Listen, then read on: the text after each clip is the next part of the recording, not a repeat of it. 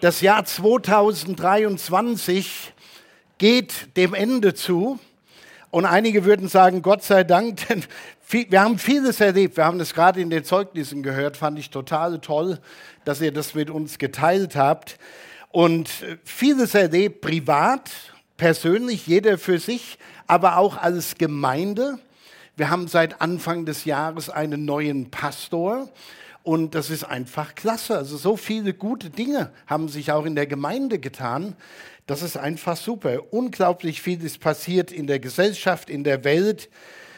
Vieles, was gut ist und vieles, was furchtbar schrecklich ist, ist auch in diesem Jahr passiert. Und irgendwo muss man mit seinem Leben da zurechtkommen. Wir haben auch in diesem Jahr vieles gehört. Wer regelmäßig da war, hat über 50 Predigten hier gehört. Ihr habt vieles gehört im Internet, Radio, Fernsehen. Wir haben uns vieles anhören müssen und lernen mehr und mehr, dass es mehr Fake News gibt als je zuvor. Und das wird in der Zukunft wahrscheinlich nicht besser werden. Äh, viele sind begeistert von KI, von der künstlichen Intelligenz, die viel Segen bringt, bestimmt hier und da, aber auf der anderen Seite uns auch total verunsichert, weil wir nicht mehr wissen, gehört die, die Stimme, die ich da höre, gehört die tatsächlich zu der Person, die da spricht? Und die Bilder, die wir sehen, die ja auch gefaked werden, der Papst in so einem tollen äh, Winterkleidchen äh, und, und so Sachen, äh, wer weiß da noch, was wirklich wahr ist? So jeder Fortschritt, das wissen wir schon seit langem, jeder Fortschritt, den die Menschheit gemacht hat, war nicht immer nur Segen, sondern es gab eine dunkle Seite dazu, eine dunkle Seite der Macht. Und es wird immer mehr von dem Guten und dem Schlimmen und den Weg da durch dieses Labyrinth zu finden, das ist nicht immer einfach. So, uns stehen wahrscheinlich herausfordernde Zeiten bevor. Und von daher ist es mal interessant, äh, darüber nachzudenken, was würde uns denn mal gut tun zu hören? Was wollen wir denn gern mal hören, was kein Fake ist, sondern was echt und real ist? Welche Sätze wollen wir denn definitiv gerne mal hören? Und ich habe gedacht, wir machen so einen kleinen Mitmachteil in der Predigt, wirklich ganz kurz. Und ich frage euch mal, was wären Sätze, die ihr gerne hören wollt für euer Leben? Mal so ganz spontan einfach raushauen. Euch sieht niemand, die Kamera ist auf mich gerichtet. Und zu Hause, ihr dürft auch Sätze raushauen. Immer drauf. Was wäre ein Satz, wo ihr sagt, ja, gute Arbeit. Kurze Sätze sind sehr wertvoll. Danke. Ah, ach so, das war nur so allgemein. Ja, ja aber das hören wir gerne, ne, dass jemand sagt, du bist toll. Nochmal? Es gibt Eis zum Nachtisch. Äh, stimmt das? Muss man ja an unsere Party die Leute fragen? Lassen uns mal überraschen. Noch was? Dankeschön. Danke. Das hören wir gerne. Okay, wir wollen es nicht länger ausdehnen, weil ich habe hier noch ein bisschen heute was zu erzählen. Äh, der Simon Bangert und ich, wir, wir lesen, da hinten sitzt wir lesen gerade ein interessantes Buch zusammen. Ein Buch von Philipp Jensi, äh, dessen Bücher sind alle gut zu lesen übrigens. Äh, Philipp Jensi, das heißt Zurück zur Gnade, Untertitel, wie wir wiederfinden, was uns verloren gegangen ist. Und in diesem Buch auf Seite 72 gibt es eine tolle Aussage. Ich habe dem Simon gesagt, darüber predige ich am Silvestermorgen, äh, diesmal, nicht Abend. Und äh, er zitiert dort einen Mark Rutland, der sich mit einem Lächeln auf seinen Lippen erinnert an eine Umfrage, mit der man herausfinden wollte, was denn die Worte der Amerikaner sind, die sie am liebsten hören. Welche Worte hört der Amerikaner am liebsten? Und das, der, der erste Satz war, ich liebe dich. keiner hat das hier gesagt. Also man muss sich hier nicht schämen. Ne? Ich liebe dich. Sehr gut, sehr gut. Ich liebe dich. Der, der zweite, an zweiter Stelle stand der Satz, ich vergebe dir. Okay?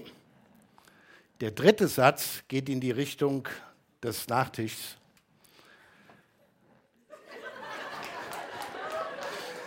Das Essen ist fertig. So. Und tatsächlich ist es so, wenn ihr alles von der Predigt vergesst und euch nur diese drei Sätze merkt, könnt ihr alles davon ableiten. Ich mache es immer einfach. Warum? Weil der, der spricht, es ich oft nicht merken kann. Also von daher, ich liebe dich, ich vergebe dir, das Essen ist fertig. Und in dem Buch von Philip Yancey, das, da schreibt äh, Mark Rutland, dass diese drei Aussagen tatsächlich das Evangelium auf den Punkt bringen. Und das finde ich sehr hilfreich, denn äh, wir haben in unserer Zeit hier so eine Ladehemmung, wenn es darum geht, mit anderen über den Glauben zu reden. Und wir, viele Menschen trauen sich nicht, ihren Glauben mitzuteilen, weil sie sagen, ich weiß nicht genug, da steht mir eine Frage, ich habe keine Antwort drauf, wie gehe ich damit um?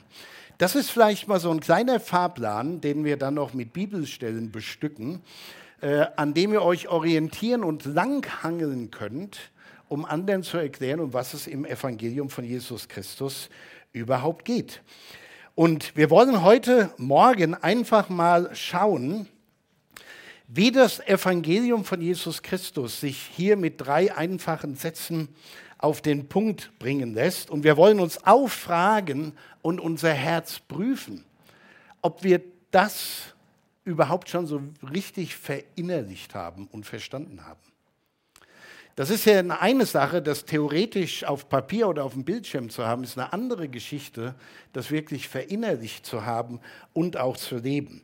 Und deshalb habe ich euch heute ein Feuerwerk mitgebracht, aber keins, was kracht, sondern ein Feuerwerk von Bibelstellen.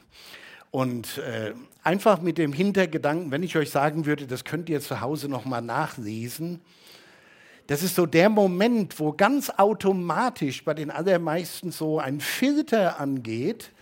Äh, was hat er gesagt? Daheim gibt es Nachlese. Äh, also, wir lesen es einfach mal zusammen. Ist das okay? Also, ich lese es euch vor, ihr dürft gerne mitlesen.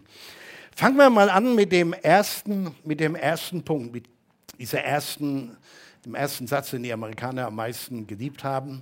Ich liebe dich. Ich liebe dich. Ein Schlüsselvers für das Evangelium von Jesus Christus lautet, und zwar hier im Johannesevangelium, denn also hat Gott die Welt geliebt, dass er seinen eingeborenen Sohn gab, auf dass alle, die an ihn glauben, nicht verloren werden, sondern ewiges Leben haben. Den sollte jeder Christ eigentlich drauf haben. Um damit zu zeigen, das ist, was die Bibel über diese unfassbar große Liebe Gottes sagt. Und diese Liebe Gottes ist nicht nur so eine Gefühlsduselei. Wenn es danach ginge, da hätte Gott wahrscheinlich gesagt, die, haben mich, die Menschen haben mich so oft verletzt, so oft im Stich gelassen, so oft ignoriert. Wir lassen das mit den Menschen. Nein, die Liebe Gottes drückt sich darin aus, dass Gott in Jesus Christus Mensch geworden ist. Das haben wir gerade letzte Woche an Heiligabend nochmal in Erinnerung gerufen in unseren Gottesdiensten. Und dass Jesus für unsere Sünden gestorben ist. Das muss man nicht nur mal als Vers auswendig können, das muss man wirklich begriffen haben, was das bedeutet.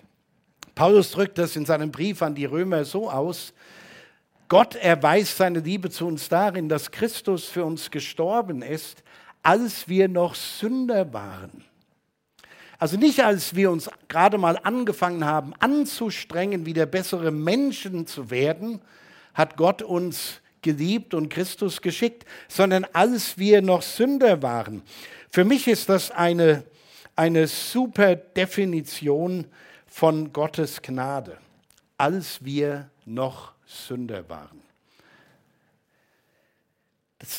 ist unverdiente Gunst Gottes. Gottes Liebe kann Sünde nicht übersehen, aber die Gnade Gottes ist so ein Dennoch. Dennoch liebe ich dich. Ich mag nicht, dass du sündigst. Es tut mir weh, dass du sündigst. Das wird Konsequenzen haben, wenn du sündigst. Aber ich liebe dich wahnsinnig. Jesus selbst bekräftigt das nochmal im, im Johannesevangelium, wenn es da dann heißt, wie mich mein Vater liebt, so liebe ich euch auch. Bleibt in meiner Liebe. Bleibt in meiner Liebe.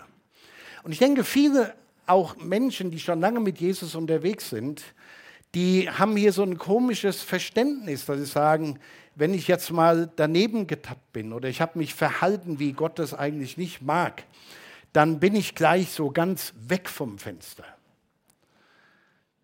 Also alle, die Kinder haben, wenn eure Kinder mal irgendwas machen, was nicht in Ordnung ist, setzt er die gleich vor die Tür und sagt, lebt dein Leben, aber ohne mich. Keiner macht das. Es tut uns weh, wenn Dinge schief gehen, aber wir lieben sie trotzdem und hoffen, dass es besser wird. Und da geht es nicht darum, dass wir uns diese Liebe Gottes erkaufen wollen durch gute Taten oder sonst was, sondern einfach mal richtig im Herzen kapieren, dass wir in der Liebe Gottes bleiben sollen und dürfen. Johannes schreibt auch in seinem ersten Brief, Johannes 3, Kapitel 1. Johannes 3, Vers 1, seht, welch eine Liebe hat uns der Vater erwiesen, dass wir Gottes Kinder heißen sollen. Und dann haut er noch einen drauf und sagt, wir sind es auch. Wir sind es auch. Wir sind Kinder Gottes. Das haben wir der Liebe Gottes zu verdanken. Und dann noch eine 1. Johannes 3,16. Das ist übrigens leicht zu merken. Johannes 3,16 und 1. Johannes 3,16. Daran haben wir die Liebe erkannt, dass er sein Leben für uns gelassen hat und wir sollen auch das Leben für die Brüder lassen. Wir alle, jeder Mensch, jeder Einzelne von uns sehnt sich danach, geliebt zu werden. Und so mal ganz nebenbei, weil da vorhin dieser Einwurf kam, wir sehnen uns auch mal danach, dass das einer sagt. Ja, das ist Blödsinn, wenn jemand sagt, äh, du sagst mir nie, dass du mich lieb hast und die Antwort ist dann, ich habe dir das einmal gesagt, es hat sich nichts geändert. Wenn, wenn sich ändert, sage ich dir Bescheid. Das ist Quatsch. Wir können uns gar nicht genug sagen, dass wir uns lieb haben in der Ehe, in Freundschaften, aber auch Gott gegenüber. Deshalb machen wir Anbetung. Wir sagen, Gott, wir lieben dich. Nicht nur für das, was du für uns machst, sondern für das, was du uns bist. Wir lieben dich. Und Gott sagt das mit allem, was er je getan hat und tut. Das, das ist der Kern des Evangeliums. Das ist eine Wahrheit, die wir weitergeben dürfen, dass da ein Gott ist, der uns bedingungslos liebt und selbstlos liebt ohne ausgerechnet zu haben, ich habe jetzt alles versucht, ich habe Propheten geschickt, ich habe denen das gegeben, das gegeben, das gegeben. Und jetzt, zuletzt sende ich meinen Sohn und wenn das schief geht, dann ist aber wirklich Ende Banane. Nein, er liebt uns bedingungslos. Das einfach mal ein paar Bibelstellen zu dem ersten äh, Lieblingssatz der Amerikaner und ich denke auch von uns. Ich liebe dich, höre ich auch sehr gerne. Immer noch von meiner Frau, wenn sie sagt, ich liebe dich, ich habe dich lieb. Einfach toll. So, das zweite, ich vergebe dir. Warten wir noch ein bisschen. Das ist der zweite Satz, den die meisten gerne hören möchten. Ich vergebe dir. Ich weiß nicht, wie euch das geht, wenn mal Dinge schiefgelaufen sind in einer Beziehung und man spricht sich aus und sagt, es, es tut mir so furchtbar leid. Und der andere sagt, vergiss es, ich vergib dir das.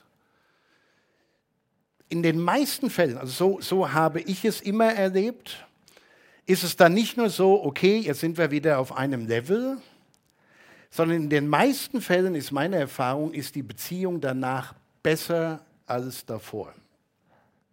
Immer besser als davor. Und es gibt Menschen, die haben einfach ganz große Probleme. Die sind so moralische Mathematiker, die dann immer wieder rechnen. Ne? Das war schiefgegangen, das. Jetzt kommt er wieder gekrochen und will um Vergebung, aber ich will ihn mal daran erinnern, da war noch das und das und das und das, was der andere schon längst vergessen hatte. Aber es wird vorgerechnet, aufgerechnet. Und wenn man dann genug Punkte gesammelt hat, sagt man, nee, Vergebung geht nicht. Oder diese ganz coole Aussage, ich kann es dir zwar vergeben, aber vergessen tue ich es nie. Ja, das mag stimmen, dass man Dinge nicht vergisst, vergisst, auch die wehgetan haben, aber vergeben kann man lernen und man kann es üben.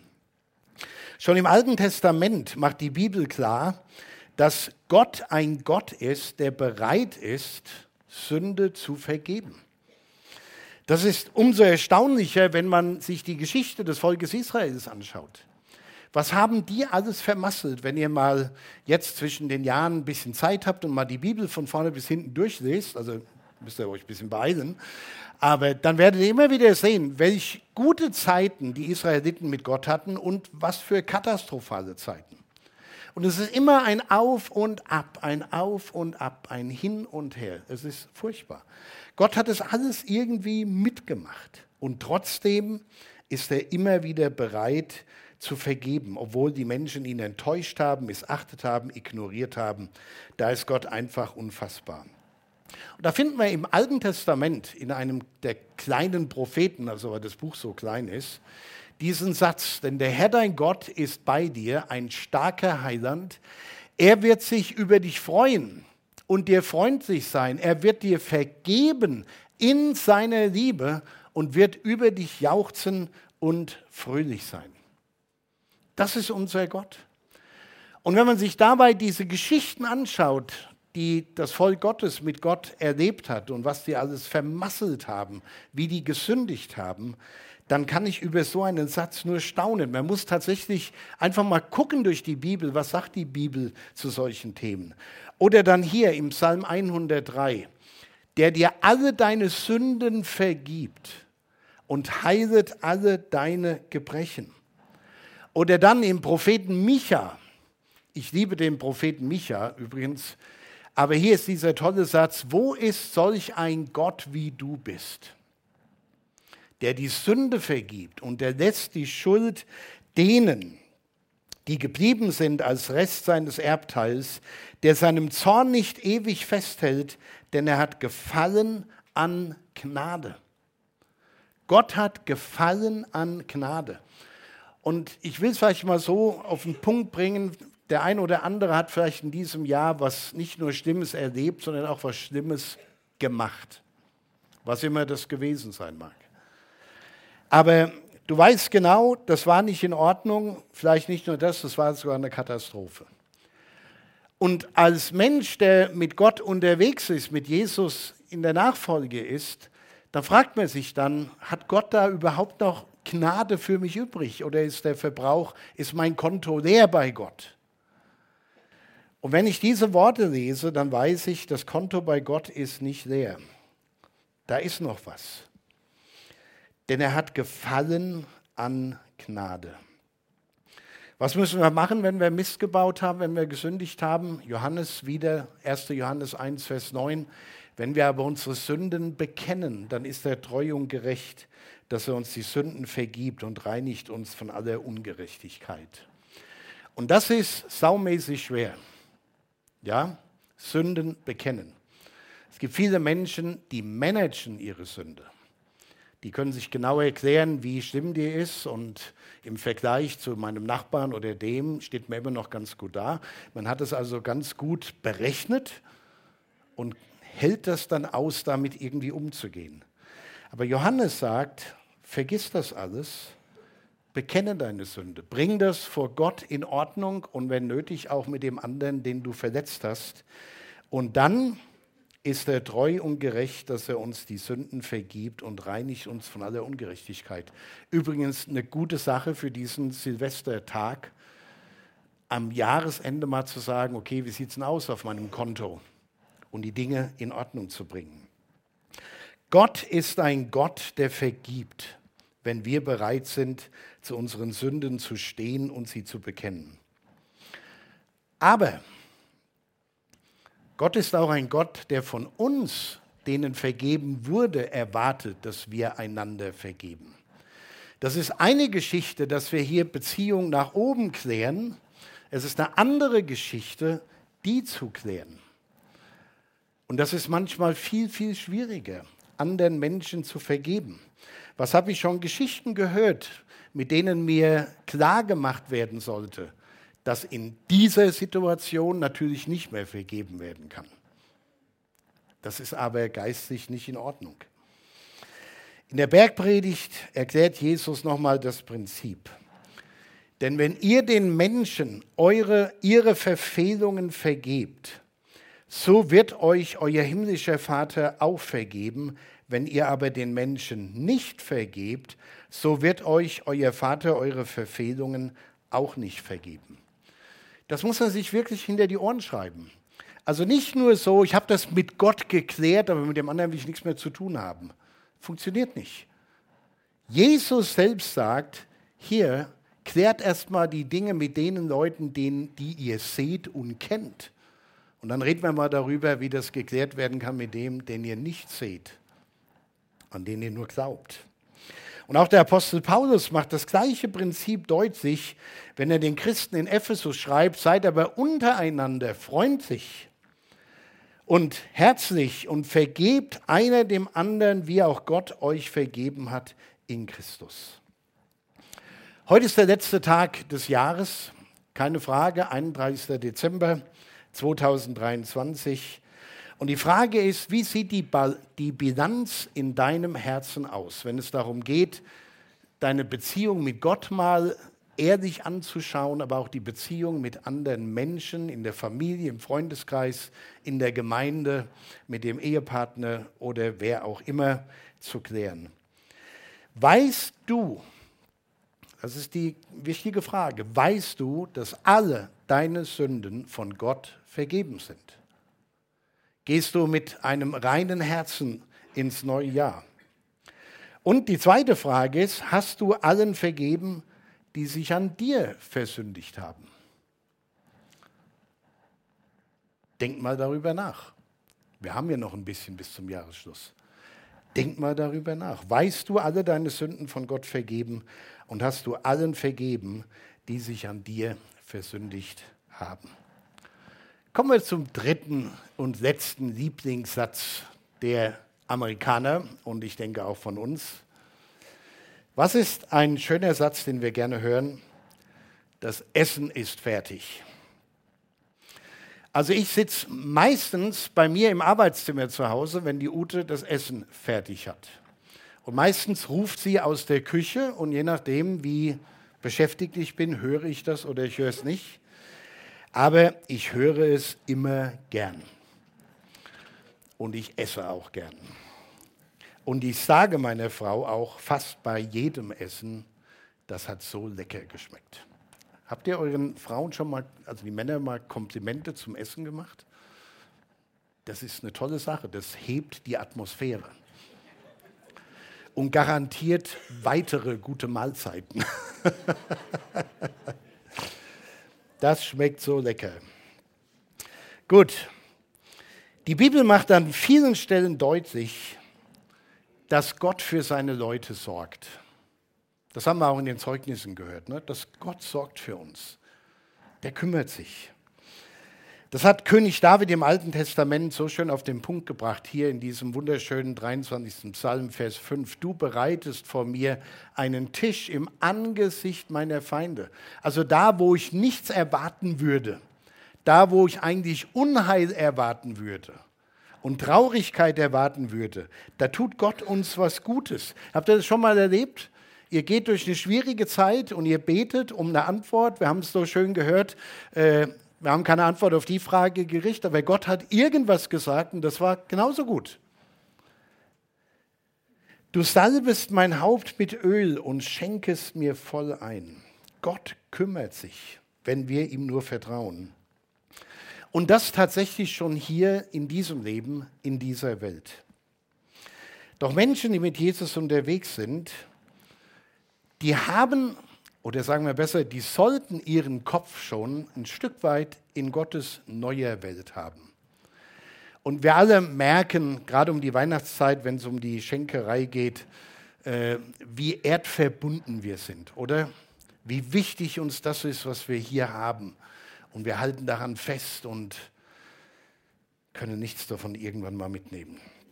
Wir sollten eigentlich unseren Kopf in Gottes neuer Welt haben. Das Beste kommt ja erst noch. Philipp Jensi, übrigens nur ein Satz äh, nochmal aus diesem Kapitel. Da schreibt er, der Christ betrachtet diese Welt als vorläufige Heimat. Als vorläufige Heimat. Christen werden im Neuen Testament auch als Pilger beschrieben, also Menschen, die unterwegs sind zu einem eigentlichen Ziel, das erst noch kommt. Aber die Wahrheit ist ja, das kennen wir alle, wir, wir leben so verankert im Diesseits, dass wir manchmal den Kopf nicht frei haben für das, was Gott für uns vorbereitet hat. Wir sind als Pilger unterwegs, aber wir sind noch nicht am Ziel angekommen. Es gibt einige Bibelverse, äh, zwei genau, die habe ich einigen älteren Menschen aus unserer Gemeinde vorgelesen, als die auf der letzten Etappe ihres Lebens waren, wo man nicht wusste, geht es noch weiter oder werden sie bald diese Welt verlassen. Und das ist ein schöner Text, den man in solchen Situationen immer lesen kann für Menschen, die an Jesus glauben. Da sagt Jesus, in meines Vaters Hause sind viele Wohnungen. Wenn es nicht so wäre, hätte ich dann zu euch gesagt, ich gehe hin, euch die Städte zu bereiten. Und wenn ich hingehe, euch die Städte zu bereiten, will ich wiederkommen und euch zu mir nehmen, auf dass ihr seid, wo ich bin. Das ist doch klasse, oder? Dass man sich darauf freuen darf, dass Gott in Gottes neuer Welt ein Platz für uns vorbereitet ist. Und ich, ich mache dann immer mal so meine Witze, ne? wenn irgendwas zu Hause nicht ganz so gut ist und die Straße voller Staub ist und ich müsste sie eigentlich wieder mal kehren und habe es nicht geschafft, dann tröste ich mich damit, beziehungsweise ich frage mich, hoffentlich, hoffentlich bin ich nicht allergisch gegen Goldstaub. Wenn ich die himmlischen Straße fege, wie wird das sein? Nur Spaß. Zu Hause haben wir keinen Goldstaub. Einfach nur etwas, was noch verwandelt werden muss. So, aber Jesus bereitet nicht nur einen Ort für uns vor, für die, die ihm nachgefolgt sind, sondern mehr noch, Jesus wird auch in der zukünftigen Welt für seine Leute sorgen. Da gibt es so schöne Verse im letzten Buch der Bibel, in der Offenbarung, wie zum Beispiel hier. Und er sprach zu mir, schreibe, Selig sind, die zum Hochzeitsmahle des Lammes berufen sind. Und er sprach zu mir, diese Worte sind wahrhaftig Worte Gottes. Oder dann ein bisschen weiter, und ich sah einen Engel in der Sonne stehen und er rief mit großer Stimme allen, Vö allen Vögeln zu, die hoch am Himmel fliegen, kommt, versammelt euch zu dem großen Mahl Gottes. Ich stelle mir das so vor, das Abendmahl in der Ewigkeit mit Jesus, äh, also vom Bild her stelle ich mir so vor, eine Riesentafel, wo Christen sitzen aus allen Nationen, aus allen Sprachen, aus allen Kulturen und aus allen Zeiten. Und ich weiß nicht, ob Gott sich da mal dann einen Spaß erlaubt und sagt, ich setze den Hans Günther mal neben den Petrus. Da können die mal ein bisschen schwätzen, wie sich die Zeit in den letzten 2000 Jahren verändert hat oder so. Keine Ahnung, lassen wir mal auf uns zukommen.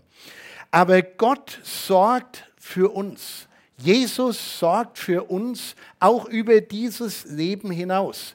Und das soll jetzt nicht bedeuten, ich habe auch solche Christen kennengelernt, die immer nur im Jenseits gedanklich gelebt haben und nicht mehr richtig hier keine Bodenhaftung mehr hatten, äh, das ist auch verkehrt. Aber wir dürfen uns freuen auf das, was Gott für uns bereitet hat. Dass Gott sagt, das Essen ist fertig, ich warte auf dich. Und solange wir hier sind, dass wir alles tun, damit auch andere diesen Weg gehen und finden. Das Abendmahl, das wir monatlich feiern, das ist so ein bisschen Vorgeschmack auf die Tafel, an der einmal alle Platz nehmen werden, die im Lauf der vielen Jahrhunderte Jesus nachgefolgt sind. Und Jesus lädt ein, an diesen Tisch zu kommen und sagt, komm, das Essen ist fertig. Du fehlst noch, du bist noch nicht dabei. Wir sind von Gott geliebt.